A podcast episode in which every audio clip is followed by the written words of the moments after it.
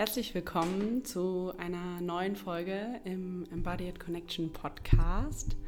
Und das ist heute ja eine ganz besondere Episode und wahrscheinlich so das Persönlichste, was ich äh, ja bisher von mir gezeigt habe. Also heute wird es einen tiefen persönlichen Blick in meine Geschichte, in meinen Werdungsprozess geben. Das hatte ich ja auch in den letzten Folgen immer mal wieder angekündigt. Und ähm, genau, ich habe hier heute noch jemanden dabei, meinen lieben Lebenspartner Georg. Äh, der sitzt hier mit mir und ja, wir werden ein bisschen gemeinsam über meinen Weg sprechen. Schön, dass du da bist. Ja, danke Lucia. Ich freue mich, äh, dabei zu sein und auch ähm, dieses besondere Thema über deine Vergangenheit und über dein Leben äh, mit den Zuhörern ein bisschen zu ergründen und Wertvolles auch äh, für andere damit in die Hand geben. Genau, und das ist mir auch, bevor wir reinstarten, nochmal ganz wichtig zu sagen. Also das soll hier nicht einfach nur so ein Runtererzählen von meiner Story werden, sondern ich möchte schon auch ganz klar irgendwie das verknüpfen, ein bisschen wie ich heute auf die Dinge schaue, was ich vielleicht auch im Nachhinein kritisch an manchen äh, Stellen sehe. Also es soll auch wirklich ähm, was Lehrreiches mit reingeben, was wirklich so ganz aus meiner eigenen persönlichen Erfahrung stammt. Genau, weil ich glaube, also du bist ja damit obviously nicht alleine, sondern ähm, viele Menschen äh, fühlen sich da auch äh, betroffen und, ähm, und da möchten wir auch einen wirklichen großen Blick einnehmen, äh, was falsch läuft in der gegenwärtigen Welt, in der gegenwärtigen Psychologie, Psychotherapie, Psychiatrie, äh, Medizin. Das sind ja alles Bereiche, die alle miteinander verbunden sind und äh, wo viele Menschen noch, bis heute noch unnötig viel leiden, obwohl wir es eigentlich besser können und besser wissen. So. Mhm. Das find ich, find ich, deswegen finde ich das äh, super mutig, dass du das äh, heute ein bisschen entpacken möchtest, deine Geschichte. Ja, ich bin auch ein bisschen aufgeregt. ja, das ist okay. Mhm. Ja, ähm, möchten wir vielleicht auch gleich einfach äh, reinstarten, hätte ich gesagt. Ähm, was ist denn deine Geschichte, Lucia? So, was ist es denn, was viele Leute vielleicht auch gar nicht von dir wissen? So, ähm, weil du hast hier und da schon auch mal erzählt, dass du schon Erfahrung mit Psychotherapie hast. Ähm, das haben ja auch schon sehr viele junge Menschen, aber ähm, damit ist ja nur hm, ein Bruchteil deiner Vergangenheit auch wirklich akkurat ähm, beschrieben. Möchtest du uns da ein bisschen mitnehmen, was, was dich so geprägt hat? Und ähm, ja, ich, ich, ich, ich, ich kann mir vorstellen, und ich weiß ja selber, wie das ist, so ein bisschen, dass da innere Hemmungen sind, über die Familiengeschichte ähm, zu reden, weil es ja bis heute noch bei, den, bei der älteren Generation ja auch diese, diese Tendenz gibt von der perfekten Familie nach außen so und das will man ja irgendwie überhaupt nicht auch nur äh, minimal erschüttern, dieses Bild, was ja eigentlich wissen wir ja hoffentlich alle, dass diese perfekte Familie, die gibt es nicht so, ne? Aber ähm, gleichzeitig verstehe ich voll, dass da auch Hemmungen sind, auch über äh, Umstände zu sprechen, die jetzt nicht nur dich betreffen, sondern halt auch andere Menschen. Und ähm, das möchte ich auch einfach nur einmal kurz anerkennen. Und es ist jetzt auch nicht die Intention von uns irgendwie irgendwen, besonders unsere Eltern oder ein Elternteil, jetzt da irgendwie als Schuldigen anzusehen, warum es mir heute so geht. Also das ist nicht die Intention von uns, sondern einfach über Tatsachen zu sprechen, die auch einfach transgenerationaler Natur sind, aber dennoch äh, viel mit dir gemacht haben. Und, ähm, und heute soll es um dich gehen, aber auch, was wir alle daraus lernen können. So. Genau, das ist mir nochmal wichtig, das, äh, das kurz zu betonen. Mhm.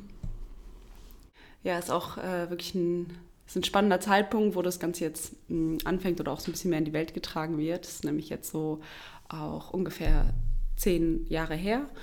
Und ist auch so das erste Mal, dass ich mich so überhaupt bereit fühle, das auch so ein bisschen größer zu teilen. Also natürlich hier und da so enge Freunde, die auch natürlich mich kennen und eingebettet war, wussten das oder du weißt natürlich auch, aber so, ähm, ja, das so einfach raus in die Welt zu geben, ist auf jeden Fall nochmal ein ganz anderer Step und ich merke auf jeden Fall auch, dass es mich berührt und was mit mir macht. Mhm. Ja, und erstmal so als Überblick. Also ich bin aufgewachsen in einer Familie mit drei Geschwistern. Ich bin die zweitälteste und wir haben lange irgendwie auf dem Land gewohnt und sind später auch so in die Stadt gezogen. Und erstmal ist, äh, ja, so ist, ich bin in die, in die Schule gegangen und später, wo es bei mir so ein bisschen angefangen hat, da sage ich mal, dass Sachen auffällig geworden sind oder dass sich so Sachen verändert haben, ist sicherlich wo auch so ein bisschen der Eintritt in die ähm, ja, Pubertät stattgefunden hat. Und ich erinnere mich da ziemlich gut. Da gab es einen Sommer, da war ich ähm, mit der Familie von meiner besten Freundin, da war ich sehr lange weg. Wir waren sehr lange, äh, es war total schön, Urlaub in Südfrankreich und waren mit dem Camper unterwegs. Und das war so ein Moment, und ich glaube, das kennen viele, die auf dem Weg sind, da, das hat, hat sowas in mir so aufgewacht und war so, ah, so kann sich Leben auch anfühlen. Also es war so eine ganz mh, leichte Zeit, eine unbeschwerte Zeit, wo ich auch so ein bisschen gemerkt habe, wie auch andere Familienleben zum Beispiel so sind. Also es hat mir einfach so ein anderes Gefühl gegeben. Mhm. Und als ich dann nach diesen drei Wochen damals zurück wieder bin, so in, in meinen Alltag, in mein normales Umfeld sozusagen und auch in meine Familie, da habe ich auch zum ersten Mal so innerlich gemerkt, dass irgendwas so nicht in Ordnung ist oder dass ich zum Beispiel bei mir zu Hause in der Familie nicht so dieses wohlige Gefühl habe. Und das war damals aber halt überhaupt gar nicht so greifbar. Ich war auch sehr jung, also ich war da vielleicht 12, 13 Jahre alt und von dort an hat es sich halt irgendwie immer mehr gezeigt, dass ich mich nicht so wohl gefühlt habe. Also ich habe angefangen, mich zunächst zum Beispiel in der Schule viel ähm, zurückzuziehen und zu Hause müsst ihr euch das so vorstellen, es war irgendwie klar, dass einfach schwierige Dynamiken da sind. So, ähm, es ist ja heute immer noch so, dass wir viel dieses Bild von einer heilen Familie gerne nach außen tragen wollen oder auch gerade so die ältere Generation, aber mittlerweile wissen wir auch, dass in jeder Familie natürlich Dynamiken herrschen. Hm. Und so war es eben auch bei uns. Und auch mein Vater hat sehr viel Wert darauf gelegt, ein gutes, einen guten Familienzusammenhalt zu haben. Und dann ist das zu so einem Bild geworden, dass wir im Grunde nicht viel miteinander zu tun haben oder dass es viele Spannungen gab, aber so die gemeinsamen Mahlzeiten, das war meinem Vater immer sehr wichtig und so zu den Mahlzeiten sind immer alle Menschen so zusammengekommen. Ähm, und bei mir war das irgendwann so ein bisschen, dass ich das wie, ja, heutzutage würde ich sagen, ich habe das damals dann nicht mehr so ertragen, so dieses von, es sind viele Spannungen da und trotzdem trifft man sich dann zum Essen und da soll so wie alles in Ordnung sein.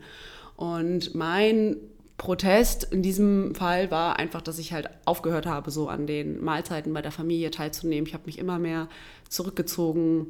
Ich habe ähm, irgendwann zu Hause gar nicht mehr gegessen und das hat sich dann irgendwie auch ausgeweitet. Ich bin damals dann auch so ein bisschen da reingekommen, was ja eh auch für viele junge Mädchen Thema ist. Ich habe mich dann viel auch mit anderen Mädchen so auch da in dem Zuge verglichen, hatte oft das Gefühl, dass ich in vielen Bereichen nicht so stark bin wie andere und dann kam so die Idee, ah ja, aber ähm, stark sein im Sinne von auf Essen verzichten, das ist eine Sache, die ich gut kann. Mhm. Und das ist dann ziemlich schnell auch sehr ähm, drastisch oder exzessiv geworden. Also innerhalb von ein paar Monaten bin ich da wirklich sehr stark reingerutscht, dass ich eigentlich ähm, ja innerhalb von weniger Wochen also Mangst. ganz wenig, also ganz wenig gegessen habe und fast gar nichts mehr eigentlich so zu mir genommen habe und natürlich irgendwann ist das auch auffällig sozusagen geworden. Und da muss ich auch wirklich sagen, meine Mama war da auch sehr wachsam und äh, früher oder später ging es dann auch zum Kinderarzt und so weiter und die mich auch sehr schnell an eine Klinik weiter verwiesen haben. Und daran erinnere ich mich auch noch sehr gut. Da war ich dann, ähm,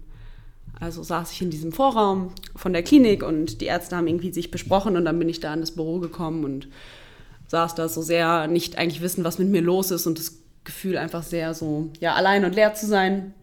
Und dann kamen eben auch so die Ärzte auf mich zu und haben mir gesagt, dass ich, also haben mir eine ähm, Magersucht diagnostiziert. Und das war so richtig, pff, also natürlich hatte ich vorher auch schon so ein bisschen ähm, mich informiert und wusste auch ein bisschen, in welche Richtung das geht, aber ähm, das war wirklich nochmal wie so ein richtiger, also hat dann so ein bisschen eingeschlagen und von dort an gab es auch wirklich nicht mehr so den Punkt, dass ich mich da von alleine draus irgendwie erholt hätte. Mhm.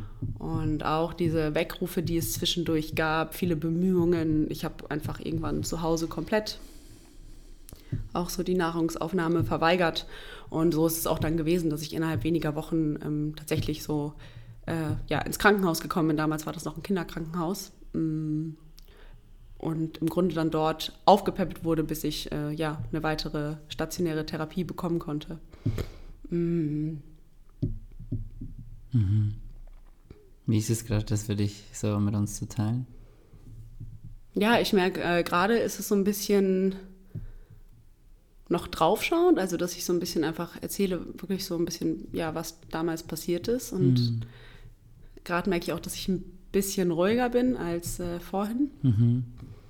Und ich mich jetzt auch ein bisschen gefasster fühle, so da das auch zu teilen. Ja. Mhm. Mhm. ja. Ja, schön. Danke auf jeden Fall erstmal, dass du das jetzt so ausgesprochen hast, so diese Diagnose äh, Magersucht oder auch Bulimie ist es dann auch im Prinzip. Ist es mit Bulimie? Das ist was anderes, das hast du bis heute nicht verstanden. Aber ja, ja okay. Also, äh, ja, ist ja auch egal. ähm, genau, also da, da, du hast es uns erzählt, dass das dann dieser Prozess gab, dieses Protestes. Ähm, ich denke mal, dein, also willst du da auch ein bisschen drüber sprechen, weil es ja nicht einfach so, dass man dann sieht, oh ja, okay, dieses Kind ist nicht mehr und okay, warum auch immer, sondern gab es ja dann auch so ein paar emotionale Dynamiken, die dann vielleicht auch gewirkt haben oder, oder was dich auch bewegt hat. So, ich meine, das lässt ja dann auch nicht kalt, äh, mit zwölf Jahren dann irgendwie in eine Klinik zu kommen. Magst du da auch dann ein bisschen mehr äh, drüber sprechen oder was ist es gerade in dir, was vielleicht auch einfach jetzt noch so ein bisschen bewegt werden möchte? So?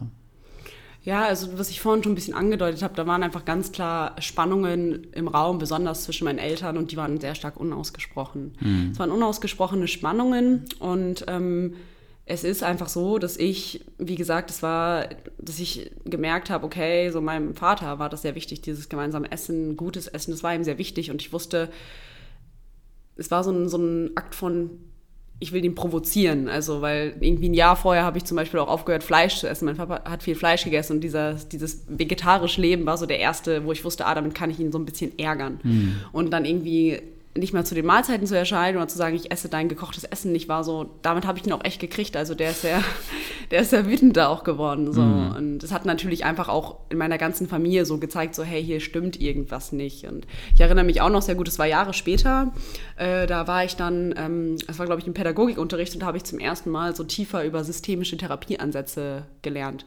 Und da wird auch wirklich ja so ganz klar gesagt, wenn in einer Familie was schiefläuft, Spannungsdynamiken gibt, wird es immer irgendwie einen Symptomträger geben, sozusagen, mhm. dass ein Kind auch eine Erkrankung oder ein Verhalten entwickelt. Und aus heutiger Sicht weiß ich das sehr gut mit dem, was ich gelernt habe, mhm. um eben zu zeigen, hier stimmt was nicht. Also sozusagen dem Umausgesprochenen halt ähm, ja, ein Wort zu geben oder einen Ausdruck zu geben. Mhm. Genau, und ähm, ja, also auch nochmal, natürlich war das damals total krass für mich, weil es ist ja auch einfach, also es macht körperlich was natürlich mit dir. Ich war dann auch sehr stark unterernährt. Ich hatte keine Energie und ich war ab einem gewissen Punkt dann auch froh, als es zu Hause rausging, weil das natürlich nochmal zu ganz anderen Spannungen geführt habe, als es mir so schlecht ging. Ich konnte nichts machen. Die ständige Sorge darum, dass mir was passiert. Ähm, und so, also das war schon, also war ganz klar eine Belastung für alle, so in dieser Familie natürlich. Und ich bin dann, ja, äh, wie gesagt, so ins Krankenhaus gekommen. Das war ein Stück weit Erleichterung und natürlich war auch absolut klar, dass hier überhaupt äh, die Arbeit richtig beginnen wird. Und mhm. das ist, ähm, ja, woran ich mich auch noch sehr gut erinnere. Und da gehen wir jetzt auch gleich mal richtig ein bisschen auch rein, so in das ähm, System von Krankenhaus und Psychiatrie etc. Äh, ich war halt sehr alleine. Ich, äh, mir ging es sehr schlecht.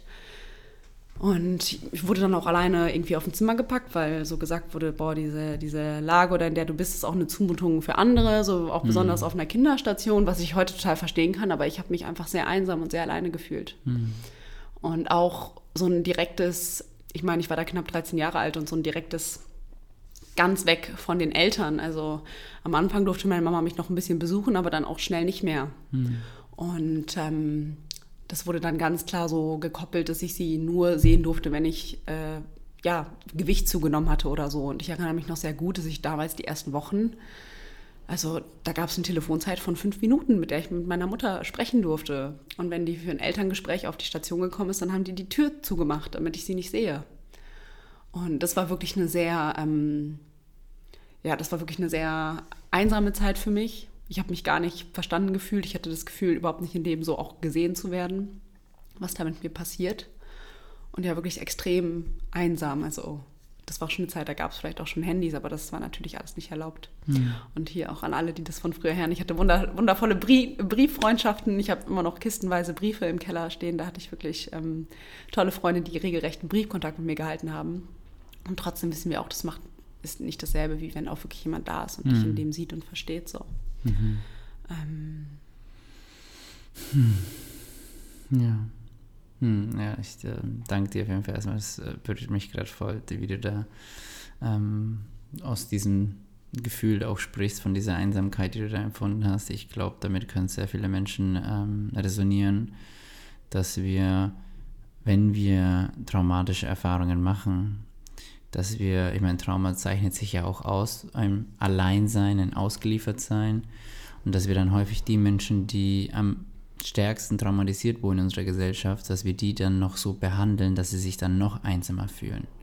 Und dass wir ihnen dann noch das Gefühl geben, dass mit dir was nicht stimmt. Und diese, diese Haltung an den Menschen und jetzt in dem Fall an Kinder, ähm, das finde ich wirklich ähm, echt richtig, also es macht mich sprachlos, wenn ich darüber nachdenke. Und ähm, ich weiß nicht, vielleicht möchtest du da auch noch ein bisschen ähm, mehr über deine Geschichte oder deine Erfahrung dann in, der, in dieser Einrichtung erzählen. Ja, also was ich erstmal noch vorab so sagen möchte, weil es jetzt auch ganz gut dazu passt, wo ich auch im Nachhinein immer so echt ein bisschen, ja, wie sprachlos bin ist natürlich, was ab diesem Moment passiert, wo du, wie es einfach bei uns im System läuft, wenn du eine Diagnose kriegst und damit dann irgendwie ja behandelt wirst, jetzt stationär oder wie auch immer, aber das einfach in diesem Moment wirst du nicht mehr als Mensch gesehen, sondern du wirst als diese Erkrankung gesehen. Also ich war für Jahre, also vielleicht wird es später auch deutlich, aber mich hat diese Sache dann wirklich eigentlich meine ganze Jugend beschäftigt. So. Mhm. Ähm, für Jahre war ich für Menschen, mit denen ich zusammen war, mit denen, die mit mir gearbeitet haben, aber auch für meine Familie, für meine Geschwister, für meine Mutter, war ich die Magersüchtige und nicht mehr Lucia. So. Mhm. Und das hat halt total, ähm, ich hatte das Gefühl überhaupt, also da steht so krass was dazwischen. Und das bringt uns ja auch dahin, was das eigentlich ist, wenn wir Menschen eine Diagnose geben, weil das ist halt gerade auch so im Alter, wie ich da war, wo sich viel Identität bildet, ist es voll die Identifikationsfläche und man, wenn alle dich so behandeln, du denkst dann, du bist das und nicht so, hm, es ist ein Teil von mir und es wird auch so dargestellt, als wäre das was Festes, so, hm. du bist jetzt magersüchtig, so, mhm. nicht, das ist gerade ein Protest, weil was nicht so ganz gut läuft. Und wir gucken mal, ne, und das mhm. sagt ja auch mein Lehrer Gabor Mate, so, das ist auch ein Problem mit Diagnosen, wir stellen das halt immer hin wie eine feste Sache. Und eigentlich ist es ja nur eine Beschreibung von einem Prozess, der gerade abläuft, so und der halt auch wandelbar, flexibel, veränderbar ist. Mhm. Und, und auch ein Ausdruck von was Tieferem genau. ist. Ne? Genau, es ist halt ein Symptom, also ganz klar, mhm. das haben wir jetzt hier noch gar nicht erwähnt, aber man denkt dann immer so, das ist die Krankheit, das ist die Ursache, aber ganz oft sind es halt nur die Sachen an der Oberfläche, die Symptome. Ja. Genau, und ja, also ich ähm, kann einfach nur sagen, dass ich damals, das hatte nicht so viel, also ich wo ich jetzt in diesen Einrichtungen, was du gesagt hast, also ich war ganz lange einfach in einer ganz normalen klassischen äh, Psychiatrie und ja, was ich einfach da ja erschreckend fand, dass auch diese Krankheit als so wie was Böses dargestellt wurde. Also es wurde so externalisiert und gesagt, so die, die Krankheit ist böse und die arbeitet hier alle, alle gegen uns. Und das ist auch, wenn ich heute gucke, wie ich lerne, dass wir uns eigentlich diesen Sachen immer so liebevoll zuwenden müssen, weil die sind ja nicht umsonst da, die wollen uns ja was zeigen und ähm, ganz viel auch noch diese alte, ich sag mal in Anführungszeichen, schwarze Pädagogik mit Belohnung und Bestrafung. Mhm. Also es war dann wirklich so, es gab regelmäßige Wiegetage und wenn du das Gewicht, das vereinbarte Gewicht erreicht hattest, dann durftest du vielleicht ähm, ja deine Mama ein bisschen länger sehen oder ich weiß ja auch noch, dass ich, ich war über also ich war über mehrere Monate nicht an der frischen Luft. Ich durfte nicht rausgehen, so, weil ich ähm, nicht schnell genug Gewicht ge zugenommen hatte. Und danach waren das irgendwie zehn Minuten oder so am Tag. Und deswegen ist es auch bis heute so, also dass der Frühling auch immer für mich so eine besondere Zeit ist, weil das war auch gerade so die Zeit, wo ich zum ersten Mal dann wieder raus durfte und da einfach auch so doll vor Freude geweint habe, als ich wieder so eine Blume oder so riechen konnte, weil das ähm, ja einfach ich da so lange in meinem Zimmerchen war. Hm.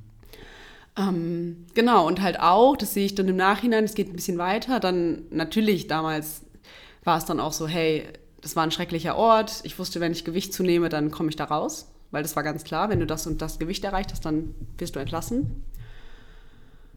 Und das ist dann auch so gewesen, dass ich ähm, dann auch da beim Therapiekonzept viel mitgemacht habe, um da auch sozusagen schnell raus zu sein. Aber dann hatte ich so mein Gewicht und war draußen und bin wieder zurück in die Familie und alles Mögliche.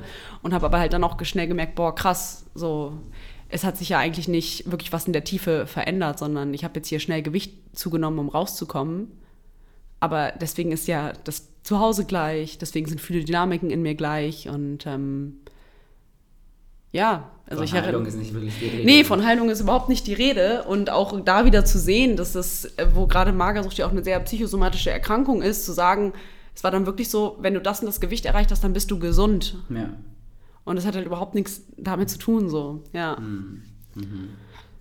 Mhm. Und deswegen war das auch auf jeden Fall ein großer Grund, warum es für mich danach noch lange weitergegangen ist. Also ich hatte einige, es hat nur ein paar Wochen, ein paar Monate gedauert, bis es wieder bergab ging, bis es wieder losging und bis ich wieder in der Klinik war, so dann schon in einer anderen, habe ich mich schon ein bisschen mehr auch umgeguckt und ähm, das ging halt immer weiter. Also ich habe einige Klinikaufenthalte in diesen Jahren so hinter mich gebracht, bis es halt dann auch dazu gekommen ist, dass ich dann äh, in eine Wohngruppe gezogen bin, die halt speziell auf Essstörungen so spezialisiert war oder ist. Und dort habe ich halt dann auch noch einige Jahre gelebt. Also genau, das einfach auch nochmal das. Äh, und heute denke ich, hätte ich am Anfang die richtigen Therapien bekommen oder mhm. andere Sachen, dann hätte ich mir vielleicht auch viel von diesem Weg ersparen können. Also mhm. weiß man natürlich jetzt so nie, aber mit dem therapeutischen Wissen, was ich heute habe, ähm, tut es mir eigentlich leid für alle, die da noch so drinstecken oder so. Also, weil auch wir sind ja damals im guten Glauben dahingegangen, weil es die erste Stelle ist, an die du dich eben wendest, das Krankenhaus oder die Therapeuten oder was auch immer. Und wenn du noch nicht so in dem Thema drin bist, du weißt ja gar nicht vielleicht auch, dass es viele andere Sachen mittlerweile gibt. So. Ja. Und das, das Traurige ist halt einfach, dass die meisten Menschen, die meisten Leute, ausgebildeten Menschen in diesen Einrichtungen selber nicht bis heute wirklich Bescheid wissen, was wirklich abgeht so und was, was da eigentlich wirklich die tieferen Dynamiken in der Psyche und in mhm. den Menschen sind. Das ist ja, das ist ja das Traurige, ist ja natürlich, dass, dass die Patienten, dass der, der einfache Mann, der einfache äh, Mensch äh, oder Kind, die, die können das ja nicht wissen. Wir haben das ja niemals gelernt in der Schule so, aber dass selbst die ausgebildeten, geschulten Menschen in diesen Einrichtungen das immer noch nicht wirklich äh, wissen, obwohl wir heutzutage unglaublich viel Psychoedukation und wissenschaftliche fundierte äh, Grundlagen mittlerweile haben. Das, das finde ich einfach, also ich weiß nicht, ich, ich, ich ähm, das macht mich echt manchmal einfach sprachlos und äh, es ist so viel unnötiges Leid, was da bis heute ähm, den Menschen auferlegt wird. Und, ähm, und ich glaube, das ist auch der Grund, warum wir diese, diese Folge aufnehmen, um vielleicht den einen oder anderen Menschen damit zu inspirieren, dass Veränderung möglich ist am Ende des Tages, weil du sprichst ja heute aus auch einem ganz anderen Ort und, ähm, und kannst jetzt auch erst wirklich sehen, was da alles falsch gelaufen ist, weil ich kann mir auch vorstellen, dass eine lange Zeit halt auch deine Überzeugung war, das auf dich selbst zu beziehen oder, oder wie ist das gewesen? Ja, schön, dass du mal so sagst, weil klar, ganz lange auch dieser starke Glaubenssatz, mit mir ist was falsch, ich bin die schwierige Patientin. Mm. mit mir ist es ganz besonders schwer. Mm. Das hatte ich lange und auch so ein bisschen von, von äh, so, ein, so ein, auch dieses Rebellion, womit es ja angefangen hat. Und das finde ich interessant, dass sich das die ganze Zeit durchgezogen hat, ohne dass das auch mal jemand so als Dynamik erkannt hat, so von wegen, so, ich, ihr knackt mich nicht so. Ich zeige, dass das mit mir ganz besonders nicht geht, wie das mhm. ja mit meinem Papa so angefangen hat. Und das hat sich auch so durch alle meine, also hat sich immer wieder gezeigt, dass ich, dass ich mich sehr schwer getan habe, mich auf die Konzepte einzulassen, bei den Therapien richtig mitzumachen, weil ich immer so stark im Protest war und da wirklich, ähm, ja, also und das meine ich ja, das sind ja diese tiefer liegenden Dynamiken, die dann wegen den Symptomen nicht erkannt werden. Dann wirst du wirklich als schlimmer Fall oder so dargestellt. Mhm. Und, ähm, und ja. dann bekämpft man das noch mehr. Ne? Man sieht, da ist aus irgendeinem Grund, ist, ist ja eine Schutzreaktion bei dir, bei diesem Menschen, bei dem Kind. Und anstatt dass wir da irgendwie für Bindung sorgen und, und diese, diesen Menschen sehen und wohlwollend dem begegnen, greifen wir es eigentlich unbewusst noch mehr an oder bestrafen es oder so. Also ich, das ist ja dann so eine, so eine Teufelslawine, die dadurch entsteht, ähm, wo wir dann, also dann brauchen wir uns nicht wundern, dass dann ein Kind noch mehr zumacht oder noch mehr protestiert so. Ja, total. Und das ist, wie du auch vorhin schon gesagt hast, das ist auch einfach, das ist fundamentales Wissen, was in diesen Bereichen fehlt, wofür nicht sensibilisiert ist. Und deswegen auch jetzt im Nachhinein sehe ich auch gar nicht mehr so die einzelnen, ähm, früher dachte, war ich dann vielleicht auch mal wütend auf die einzelnen Therapeuten oder die Leute, die es da gemacht haben. Und jetzt merke ich immer mehr, ah ja, das hat mit Bildung, das hat mit Ausbildung zu tun, wie wir die Leute schulen und genau, woran wir an vielen Stellen sozusagen fundamentales ähm, Wissen fehlt. Mhm. Und ja, wie du auch gesagt hast, es macht mich halt auch einfach, also es schockiert halt einfach ein bisschen zu wissen, dass ich das so durch so viele Heilungsinstitutionen äh, durchzieht und auch, dass, wie gesagt, Krankheit immer so als was Schlechtes gesehen wird, weil wir könnten Krankheit ja auch als Chance hm. begreifen. So spricht Kabamata auch viel drüber, so hm. Krankheit als Weg äh, oder auch als etwas, was uns sozusagen was zeigen möchte, genau, wo ähm, wir vielleicht auch nicht, weil das sehe ich jetzt ja so, wenn ich da über mein eigenes spreche, da gab es etwas Unausgesprochenes und weil das nicht verbal kommuniziert werden konnte, nicht von meiner Mutter, nicht von meiner Vater, nicht von uns Kindern, musste das irgendwie anders Ausdruck finden. So. Und mhm. deswegen ist es gekommen. Und also auch mal ganz klar, es hat sich zum Beispiel danach, als ich da erkrankt bin, auch dann angefangen, was in der Familie sozusagen zu verändern. Also das hat schon auch Sachen losgetreten, so die auch bis heute nachwirken, auf jeden mhm. Fall.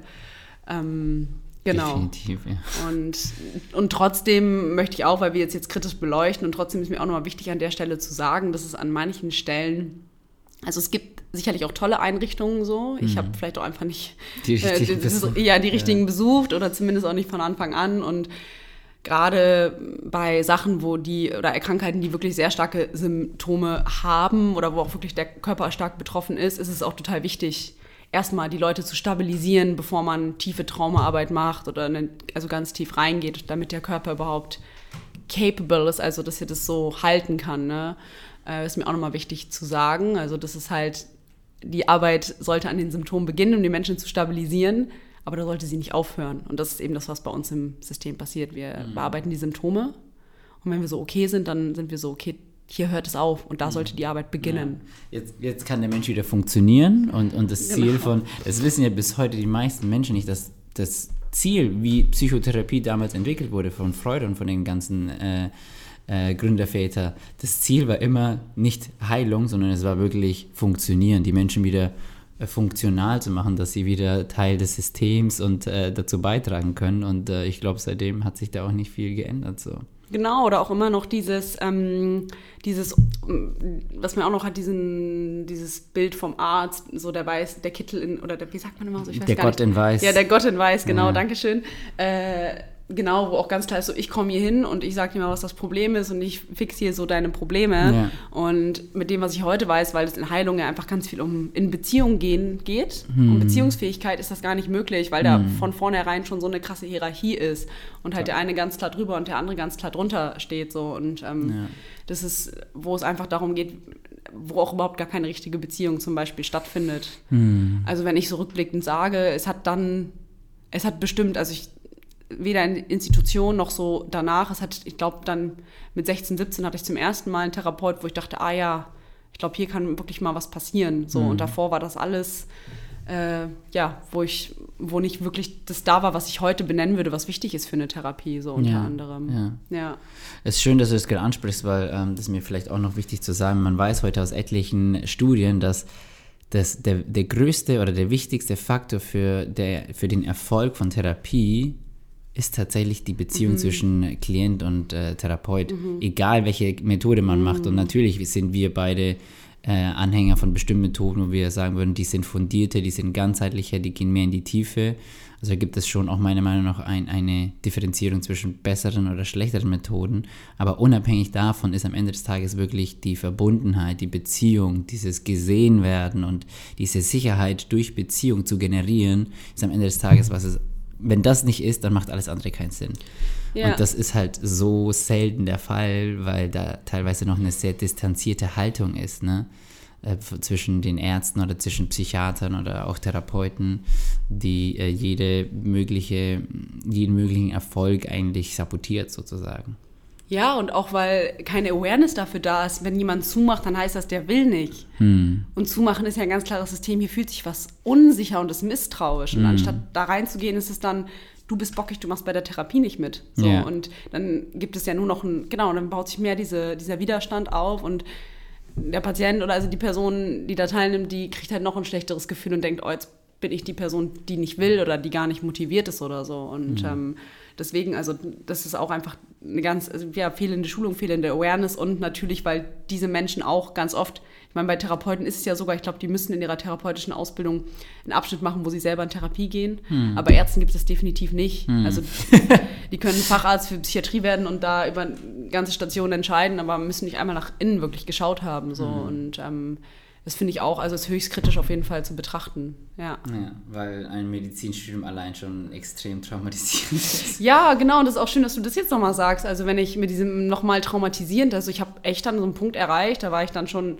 aus der Wohngruppe lange ausgezogen und so. Und das ist auch jetzt, also so manchmal, wo ich so merke, boah, krass, so die Erfahrungen, die ich vor allem in meiner ersten, in dem, in meinem ersten Aufenthalt in der Psychiatrie gemacht habe, da waren definitiv Sachen dabei, die ich jetzt auch wieder aufarbeiten darf oder auch in Vergangenheit nochmal aufarbeiten musste. Mhm. Einfach weil da Sachen passiert sind, wo ich sagen würde, ja, das, das war wieder traumatisierend. So. Mhm. Und ähm, das ist eigentlich ne, auch dieses, ich gebe mich in Vertrauen, ich glaube, jetzt geht es los.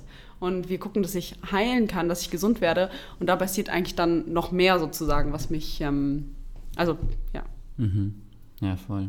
Das ist, ähm, da kommt immer noch, noch ein Päckchen on top und ähm, macht es einem auch manchmal nicht leichter, da wirklich ressourcierter vielleicht rauszukommen. So. Also es war ja schön auch, wenn ich was dazu sagen darf, als wir uns kennengelernt haben, äh, ganz am Anfang ähm, habe ich das überhaupt gar nicht auf dem Schirm gehabt. So, ich habe dann irgendwann einen Menschen kennengelernt und wir haben uns da halt, wir haben da unsere, unsere Bereiche, wo wir total auf einer Wellenlänge resonieren und ähm, da ich einfach gemerkt habe, wow, du bist auf jeden Fall echt eine reife Seele für dein Alter.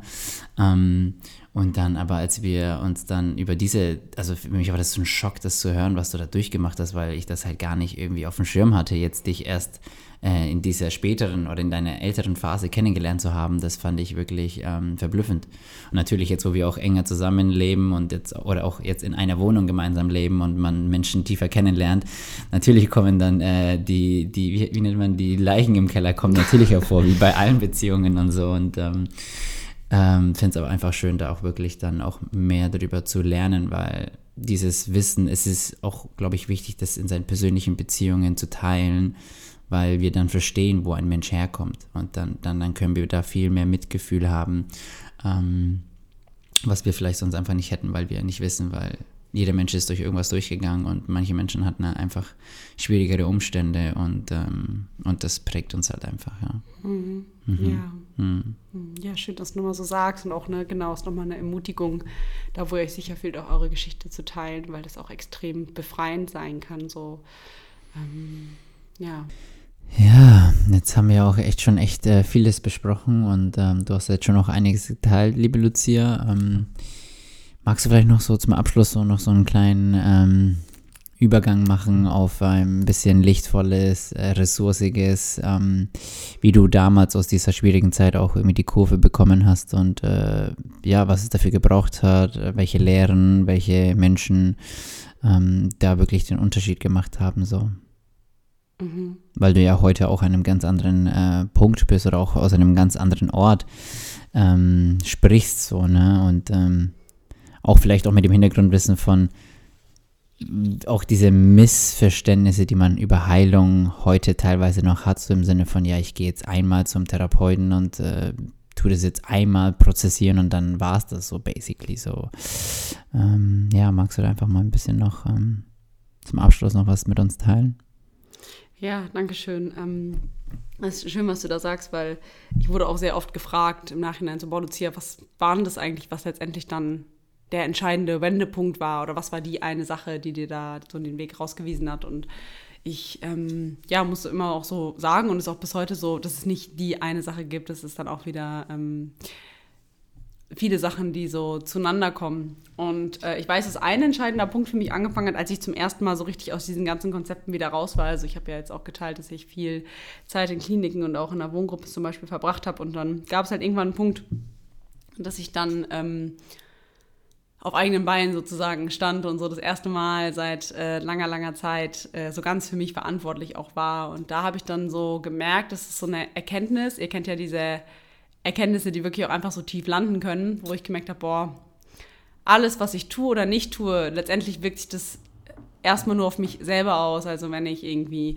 nicht esse oder die Schule schwänze oder was auch immer, dann tue ich damit niemanden ärgern, sondern das wirkt sich letztendlich nur auf mich aus. So. Und mhm. das war auch wirklich so diese Erkenntnis von, hey, es ist so wichtig, dass ich mir selber die beste Freundin werde, weil mit mir selber werde ich mein ganzes Leben verbringen, egal wohin ich gehe, wo ich aufwache, mit mir selber werde ich immer sein.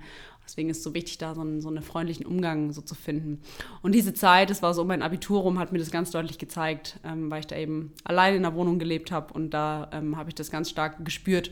Und äh, trotzdem war das nicht das Ende. Also da dachte ich kurz, okay, das, jetzt habe ich es so ein bisschen. Ähm, und dann ging das aber auch wieder los und äh, es gab da immer wieder Zyklen, wo das sehr schwierig war und ich da auch immer wieder so, ähm, ja, nicht wirklich aus der Dynamik rausgekommen bin. Mhm. Und was dann wirklich ein entscheidender Punkt war, ist tatsächlich, als ich ähm, mich noch mal mehr selber so auf den Weg gemacht habe und mir irgendwie dachte, ich hatte immer auch so ein Gefühl von mir, das kann es nicht gewesen sein. Ich hatte immer so ein Gefühl von, boah, das Leben hält doch mehr bereit und auch in mir steckt ja noch was ganz anderes und ähm, ja, einfach um sich verstehen zu wollen und auch aus Leid und was auch immer, was wir da in uns tragen, habe ich mich mehr auf die Suche gemacht und ähm, The World Wide Web bin ich dann auf äh, unter anderem Gabor Mate gestoßen, habe mir immer mehr ähm, ja, Wissen über Trauma einfach angeeignet, besonders auch über Bindungstrauma, was da eigentlich so in Beziehungen auch passiert und da war es dann echt ein paar Tage, ein paar Wochen lang sind da überall so Lichter aufgegangen und ich habe sich nochmal ganz viele neue Synapsen verschaltet. Ich habe viel nochmal ganz anders, einen ganz anderen Blick auf diese ganze Dynamik, die da bei mir gewesen ist, bekommen und wirklich das erkannt, was wir auch am Anfang schon so angesprochen haben, dass das alles ein starkes Symptom war von ähm, ja, tiefer liegenden Dynamiken, die es schon sehr lange in der Familie gibt und was ich mittlerweile auch weiß oder wie ich ja auch, also was auch über Generationen hinweggetragen wird, so, also ähm, ja, bei mir sicherlich auch ziemlich stark immer gewesen, also eine, eine Suchtdynamik und das ist auch das, was mich dann, ja, das war glaube ich das erste Buch, auf was ich von Gabor dann gelesen habe, ist eben äh, sein Buch über Süchte, also er hat ja mittlerweile ja vier Bücher oder so oder sogar fünf, aber äh, so das Buch über Sucht war so für mich das erste. Ich kann alle sehr empfehlen. Das sind ganz tolle Ressourcen. Gibt es mittlerweile, glaube ich, sogar auch echt ähm, alle auf, auf, alle auf ja. deutsche Übersetzung oder auch mhm. jetzt äh, der Mythos des Normalen. äh, ganz frisch raus. Äh, kurze Werbung. Ja. Das verlinke ich auch hier, euch hier auch richtig gerne. Aber ähm, sogar, wie du selber schon gesagt hast, vielleicht ist auch wirklich ähm, das Buch über, über Sucht. Ähm, wie heißt es auf Deutsch nochmal? Äh, Im Reich der hungrigen Geister. Im Reich der hungrigen Geister. Er ist auch eine buddhistische Metapher, die hungrigen Geister. Da spricht man häufig über die inneren Dämonen, die, die inneren hungrigen Geister, mhm. die äh, niemals äh, satt werden, sondern irgendwie endlos, ähm, ja, ja. Irren, rumherum irren. So herum irren ja. und Wie so, äh, genau, Gespenst oder so auch. Fast ohne Boden aus ein bisschen. Genau, ja, ja, Also das hattest du ja vorhin gesagt, du hast ja schon, du hast ja alle Bücher von ihm äh, und das ist wirklich so auch das Beste bis heute von ihm, so wo er da wirklich echt äh, so eine Mischung aus Krimi, aber auch wissenschaftlichen Erkenntnissen und allem, also wirklich ähm, ja, yeah, start with this one, maybe. Ja, und auch wirklich da genau auch so schön wieder auch nochmal gesehen wird, wie wir eigentlich mit Menschen umgehen, die betroffen sind. Ne? Mm. Ne? Also mm. besonders mit Süchtigen, weil das ja auch, ähm, also auch ja hinter Sucht nochmal was ganz anderes oder also auch einfach, ja, tiefe verletzte Kinder stecken letztendlich mm. und alleine gelassene, bedürftige Kinder. Und ich glaube, das ist immer ganz wichtig zu sagen, also dass wir alles, was auch noch so destruktiv oder so ins Aussehen mag, das ist auch jetzt an jeden, der zuhört und der das auch in sich wahrnimmt, dass es immer einen sehr guten Grund dafür gibt. Also das ist alles niemals gegen uns, auch wenn es das heute nicht mehr dienlich ist. Es gab immer einen bestimmten Zeitpunkt bei uns im Leben, wo das total viel Sinn gemacht hat. Mhm. Und dieses Verständnis erstmal oder auch so ein bisschen dieser Blick darauf, der kann halt so viel verändern und das hat es auch bei mir getan. Und ähm, Genau, es ist wirklich immer dieses so Zuwenden, also weil du vorhin auch gesagt hast, was ist dann, dann eigentlich Heilung? Also Heilung ist sicherlich nicht einfach etwas Fixen, das ist ja sehr lösungsorientiert. Und Heilung, wie ich es verstehe, ist für mich auch eher was, ähm, ja, was prozessorientiert ist, also wo wir uns Sachen zuwenden und wo es im Grunde darum geht, an den Orten wieder Beziehungen herzustellen, wo damals keine Beziehung stattgefunden hat, wo aber welche hätte sein sollen. Mhm. So. Und das finde ich auch nochmal, ich meine, es wurde ja auch schon öfter thematisiert, aber Trauma ist eben nicht nur, wenn was Schlimmes passiert, sondern es reicht schon, wenn wir am gewissen Punkt keine Beziehung oder keine Zuwendung sozusagen erfahren haben. Mhm. Ja. Genau, und irgendwie habe ich für mich einen ganz klaren Ruf äh, verspürt, einfach tiefer Trauma zu verstehen, da einzusteigen und auch das selber nochmal ganz anders so mitzunehmen. Und das hat mich eben zu Gabor Mate, den ich jetzt heute auch meinen Lehrer nennen darf, geführt. Mhm. Und dass ich so bei ihm eingestiegen bin in das Jahrestraining. Und da ähm, ja, hat sich einfach meine ganze Qualität auch, mich auf mich selber zu beziehen, auf andere Menschen zu beziehen, hat sich da nochmal ganz stark verändert und vertieft und äh, war wirklich nochmal eine sehr ja, eine, eine, richtige Forschungsreise mit Wellen auf und ab und die auch nicht vorbei ist. Also ich werde auch weiter so in dem Container gehen. Und äh, dafür bin ich sehr dankbar und kann ihn auch weiter, immer weiter als sehr starke Ressource sozusagen ähm, empfehlen. Und mhm. da wird halt wirklich deutlich, was es braucht, also wirklich diesen, diese Beziehung herzustellen. So. Und wie ja auch immer so das schöne Bild ist von, wenn wir uns selber wie ein Haus vorstellen. Und das ist an Unseren Körper oder, oder? Was habe ich jetzt gesagt? Uns. Äh, ja, unseren Körper oder wir, genau. Und yeah. das ja, was ja eigentlich passiert, warum wir überhaupt erst kompensieren, ist ja, dass wir ab einem gewissen Zeitpunkt, besonders im jungen Alter, etwas zu überwältigend war und dann müssen wir wie so, ja, abschalten oder rausgehen und dann machen wir wie so das Licht aus in, in den Räumen und dann können wir auch nicht mehr sehen, was drin ist oder auch welche Leichen sozusagen im Keller drin sind. Und das mhm. halt eben dadurch, dass wir da wieder durch Beziehungen können wir wie mit so einer Taschenlampe auch wieder ein bisschen reingehen und auch äh, Licht machen und uns so das zurückholen, dass wir uns wieder bewohnen können, weil es hat ja auch viel damit zu tun, wie ich mich bewohnen kann letztendlich. Mhm. Das waren letztendlich, was ich jetzt gesagt habe, also diese Beziehungserfahrungen, das auf ein anderes Level, auf eine andere Qualität zu bringen, auch mich nochmal in wirklich eine Trauma, Körper, traumainformierte und körperbasierte Therapiesetting mich zu begeben, weil das ist eben auch, ähm, was mir so oft gefehlt hat. Ich hatte immer das Gefühl, irgendwie, wenn ich da in der Therapiesitzung saß, ah, ich könnte da jetzt auch mir einen Wikipedia-Eintrag gut durch, zu durchlesen so und dieses wirkliche Gefühl von, boah, ich werde da erinnert und erkannt in dem, was ich da gerade durchmache. So, mein Lehrer spricht also auch hm, von Compassion of Recognition, also die, das Mitgefühl des Erkennens, so, äh, dass wir wirklich, also da wirklich diese Empathie auch deutlich wird, ne? Und deswegen, da sehe ich halt eben auch ganz viel Kraft, äh, wenn wir eben durch Transformationen gegangen sind und dann später halt auch Menschen auf Stufen oder an Schritten zu begleiten, die wir selber vielleicht schon gegangen sind. Weil was natürlich auch ganz klar ist, ist das Heilung. Das ist so ein Walking Forever. Wir gehen diesen Weg wie so immer. Das ist ja keine lineare Linie und so bin genau noch ich auf dem Weg. Aber heute kann ich auf manche Dynamiken einfach ganz anders gucken und auch ähm, durch die, ja, da wo ich mich weitergebildet habe, wo ich mein Wissen vertieft habe. Und da, denke ich, steckt halt auch eine ganz große Kraft äh, um andere Menschen sozusagen zu begleiten, weil das hat mir immer sehr stark gefehlt, so dieses zu merken, ah, da ist ein Mensch und da gibt es Resonanz und der kann mich wirklich verstehen in dem, was ich da gerade durchmache, weil ich mich da sehr lange mit dieser Erfahrung sehr einsam und unverstanden so gefühlt habe. Und das ist eben auch, was mich heute so doll bewegt und warum ich das so weiter raustragen möchte, weil ich einfach sehe, wie da eine essentielle, traumasensible Perspektive fehlt wenn wir über Heilung, gesunden Therapien sprechen. Und das ist mir wirklich ein Herzensanliegen, weil ich sehe, wie viel das bei mir verändert hat und ähm, weil ich einfach auch ähm, weiß, wie viele Kinder und Jugendliche ähm, ja, in Kliniken in Therapie sitzen und äh, wo es das erstmal vielleicht auch schlimmer macht. Also heutzutage würde ich ganz klar sagen, die Erfahrungen, die ich in der ersten psychiatrischen Einrichtung gemacht habe, die waren definitiv traumatisch. Und die durfte ich danach die letzten Jahre auch erstmal wieder aufarbeiten. So. Ähm, und wie das eben vermieden werden kann. Also wie wir natürlich einerseits Traumata und schwierige Dynamiken in uns heilen können, die integrieren können, aber andererseits, wie können wir eine Kultur schaffen, in der es gar nicht erst dazu kommt.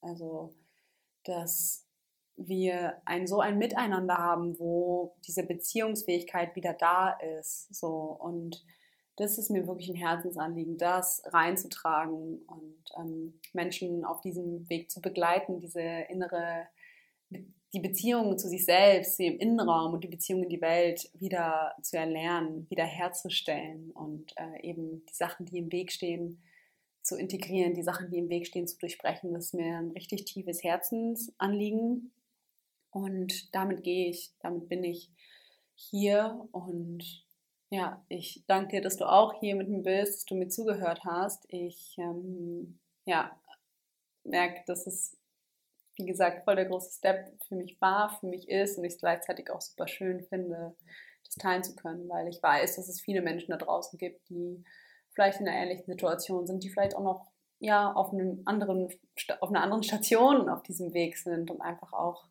es ist so ein ja, ein Mutgeflüster oder auch Mutschrei, je nachdem, was sich da gerade gut für dich äh, anfühlt, ähm, dass es weitergeht und dass du eben nicht alleine bist auf dieser Reise und dass es Wege gibt und dass wir auch immer wieder neu losgehen dürfen. Ja, es ist, es gibt da kein Entweder oder, es gibt kein Schwarz oder Weiß, sondern wir dürfen immer wieder neu losgehen und dürfen wirklich auch sehr beruhigt die Hand heben und uns helfen lassen. Ja. Es gibt viele ausgestreckte Hände da draußen. Wir müssen nur unsere Hand auch ein bisschen entgegenstrecken. Mm, ja, ich würde mich total freuen über deine persönliche Resonanz in dieser Episode, wenn du was dazu teilen magst. Mm, ja, hinterlass mir gerne eine Nachricht auf meinem Instagram oder schreib mir auch einfach so sehr gerne. Ich äh, packe euch alles, alles, alles hier unten rein in die Beschreibung. Und ähm, ab jetzt kannst du dich auch auf wieder ein bisschen mehr Kontinuität freuen. Ich habe ganz viele tolle Gespräche in der letzten Zeit geführt und es wächst hier gerade auch alles ein bisschen weiter im Hintergrund. Und deswegen wird es jetzt immer dienstags eine neue Episode von mir geben. Und äh, ja, gibt mir auch gerade ein gutes Gefühl, weil ich einfach auch nochmal ein bisschen unbefangener über meinen Weg sprechen kann, weil es immer manchmal echt so ein bisschen war wie ja, man weiß, Lucia hat ein bisschen Therapieerfahrung gemacht und da ist irgendwas und jetzt kann ich halt einfach da ähm, auch nochmal ein bisschen freier teilen. Ja, auch ich möchte mich bei dir bedanken, Liebling, ähm, für deinen Mut und für deine Ehrlichkeit, für deine Transparenz und ähm, dass du da echt mit gutem Beispiel vorangehst und uns allen so ein bisschen uns ermutigst, da unsere Wahrheit äh, mit der Welt zu teilen, uns auch in unseren an den Stellen äh, verletzlich zu machen, wo es uns am meisten Überwindung kostet und wo wir uns am kleinsten und am verletzlichsten fühlen. Weil ich glaube, nur wahre Verbundenheit äh, mit uns selbst und auch mit anderen Menschen äh, nur wirklich entstehen kann, wenn wir uns in unserem Schmerz zeigen und uns darin sehen und halten lassen von anderen Menschen. Das ist, das ist am Ende des Tages, was Heilung ausmacht. Und ähm, ich glaube, mit deinen Worten und deinem Beitrag hast du uns alle einen Schritt, einen Schritt äh, näher dazu gebracht. So, und deswegen, ja, danke dafür auf jeden Fall. Ja, welche schöne Worte für den Abschluss. Mhm. Mhm. Also in diesem Sinne, ich äh, wünsche dir eine schöne verbundene Zeit mit dir. Ich danke dir fürs Zuhören und bis zum nächsten Mal.